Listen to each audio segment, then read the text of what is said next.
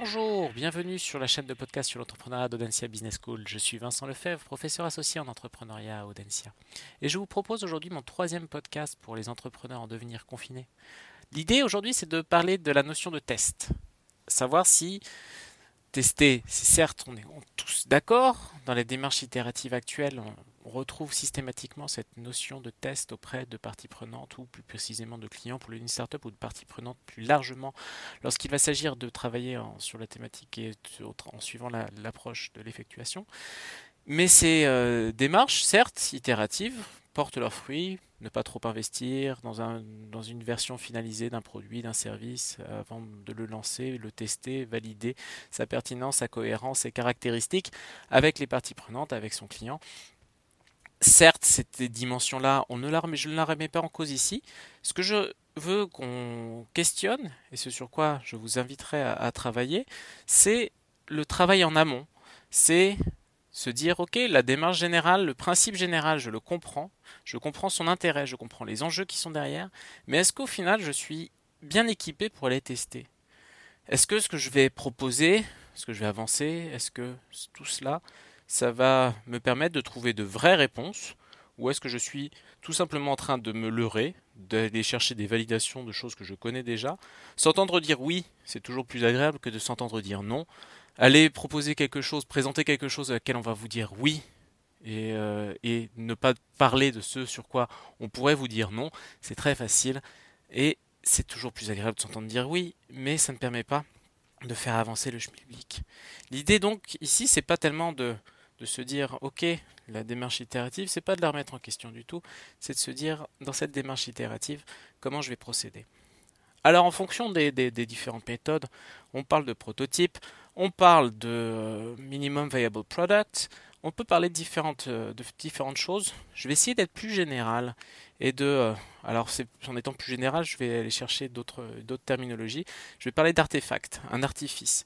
Quelque chose que l'on va euh, glisser dans la relation euh, qui va pouvoir se matérialiser et qui va servir d'intermédiaire, de médiateur dans l'échange que je vais avoir avec, euh, avec mon client, avec ma partie prenante.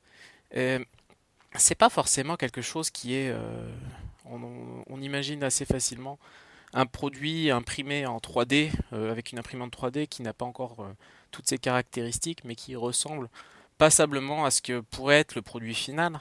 Mais au final, est-ce que ça marche véritablement quand il s'agit de présenter un service?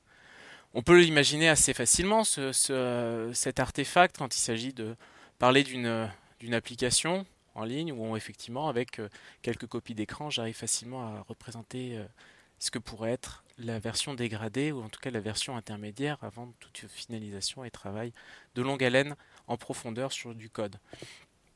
Mais enfin, bon, il faut quand même garder en tête que cet artefact, il peut être euh, polymorphe, il peut changer de forme, on peut utiliser différents canaux, différentes manières de le matérialiser.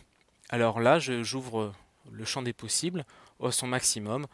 Ça peut partir d'un dessin, euh, quelques couleurs, une feuille, quelques lignes bien tracées, un processus bien expliqué. Ça peut être effectivement une, une présentation, quelques photos, quelques images, une succession de, de principes élémentaires qui vont décrire euh, le processus du service, euh, qui vont décrire les caractéristiques du produit. Qu'importe, à vrai dire, ce que vous allez utiliser, l'idée c'est que, eh bien, comme pour précédemment quand on parlait de la clarté de l'idée, c'est que la clarté de ce sur quoi vous voulez faire porter l'échange avec votre interlocuteur soit le plus clair possible. Il faut que ce soit clair, c'est-à-dire que si je veux discuter de la caractéristique, de la taille d'un produit, il faut que on puisse se représenter très clairement la taille du produit, tenir le produit dans la main. Si je dois pouvoir comprendre quelle est la longueur, si je veux discuter de la longueur d'un processus, de la réalisation d'un service, il faut que je vois la timeline de ce que va représenter le service. Globalement, il faut qu'en fonction des éléments pour lesquels j'ai besoin de réponse de mon interlocuteur, j'ai le bon artefact qui me permette de le représenter et qui permettent à mon interlocuteur de le discuter. C'est en ça que on est souvent assez mal équipé quand il s'agit de se dire est-ce que je vais réaliser le bon test dans les bonnes conditions pour obtenir les bonnes réponses? Faire un prototype, aller tester, c'est bien, faire le bon prototype avec les bonnes caractéristiques pour aller obtenir les bonnes réponses relatives aux bonnes caractéristiques pour pouvoir ensuite faire l'acquisition et là je suis en train de décrire comme vous le reconnaissez entre le moment où je prototype, je teste et le moment où je vais apprendre, je suis en train de décrire le processus de Lean Startup.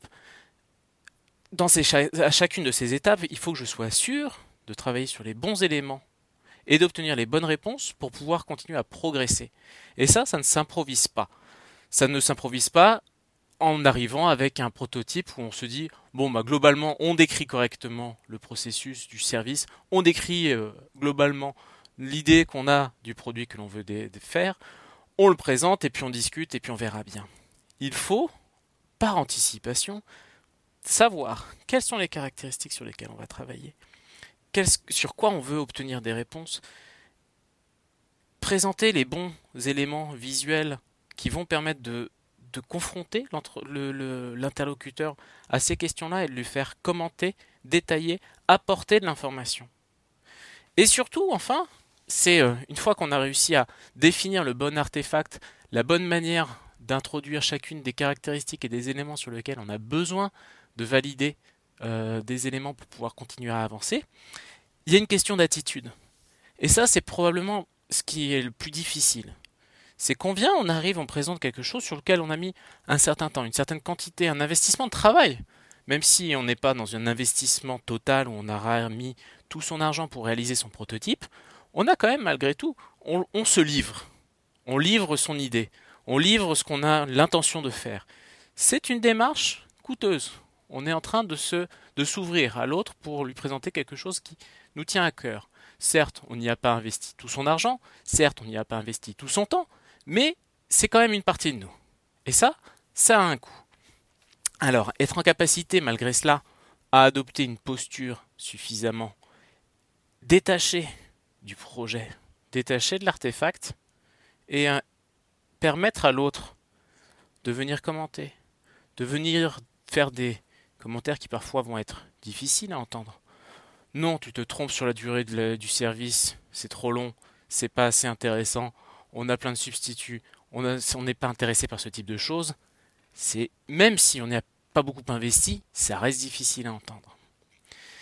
Être capable de se positionner en retrait d'être uniquement dans une démarche de recueil d'informations, accepter que ces rendez-vous, ces échanges, qu'ils soient à distance, qu'ils se fassent euh, en face à face, quelle que soit cette, euh, cette dimension-là, on va, il faut être en capacité à être en recueil d'informations, en écoute, et jamais commencer à se mettre à défendre. Ne jamais commencer à être dans une démarche qui est je vous commence à essayer de le vous me dites quelque chose, non c'est trop long, je dis non, non, c'est moins long que ce que vous pensez. On ne peut pas avoir ce type de choses. Il faut être dans une attitude, dans une humilité totale. C'est le mot qui, euh, conviendra pour, euh, décrire la l'attitude avec laquelle il faut réaliser cette étape de test. C'est avec une très grande humilité. Les interlocuteurs que l'on a en face de soi, en général, on les a choisis. On les a choisis parce qu'ils sont capables de nous donner un feedback clair sur les caractéristiques d'un produit, sur les caractéristiques d'un service. Ils sont là pour nous éclairer. Alors on ne peut pas s'autoriser à, penser et à se mettre dans une attitude de défense. On doit collecter avec beaucoup d'humilité le, contenu de leurs propos. Donc, si je reviens sur l'exercice qui, euh, correspond à ça, eh ben, c'est de, travailler sur l'artefact dans un premier temps, et être sûr, s'assurer, choisir la forme de l'artefact que l'on veut véritablement présenter on n'est pas, on n'est pas bloqué dans la nature d'un artefact. On peut envisager tout type d'artefact en fonction de son produit, en fonction de son service. Ce n'est pas, ce ne sont pas des méthodes réservées à la création de produits. Ça marche très très bien euh, pour présenter des services également.